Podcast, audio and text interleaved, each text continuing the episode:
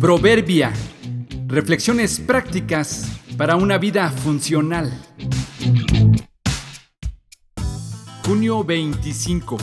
Agua de mar. Debemos escoger con cuidado los medios que nos satisfacen.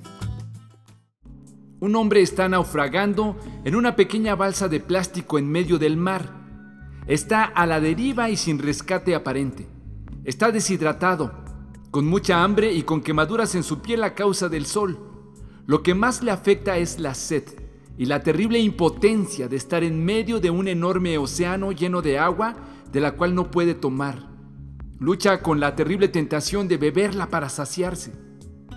Pero, ¿por qué no debe tomar agua del mar?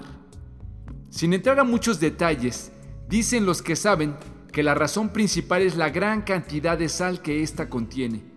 Así que lo que aparentemente debería ser la solución puede convertirse en un problema mucho más grave.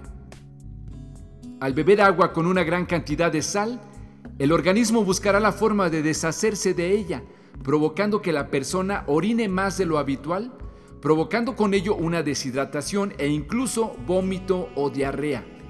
Por esto es que dicen que beber agua salada es mucho más perjudicial que tener que soportar la sed y no beber nada.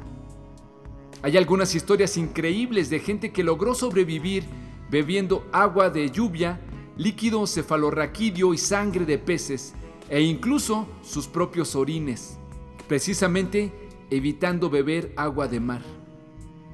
Hay hombres naufragando en una balsa de egoísmo en medio de la vida, cuando su orgullo se deteriora y necesitan saciarse, sucumben ante la tentación de tomar de las aguas del consejo y de la pseudosatisfacción que da la sociedad y los logros personales.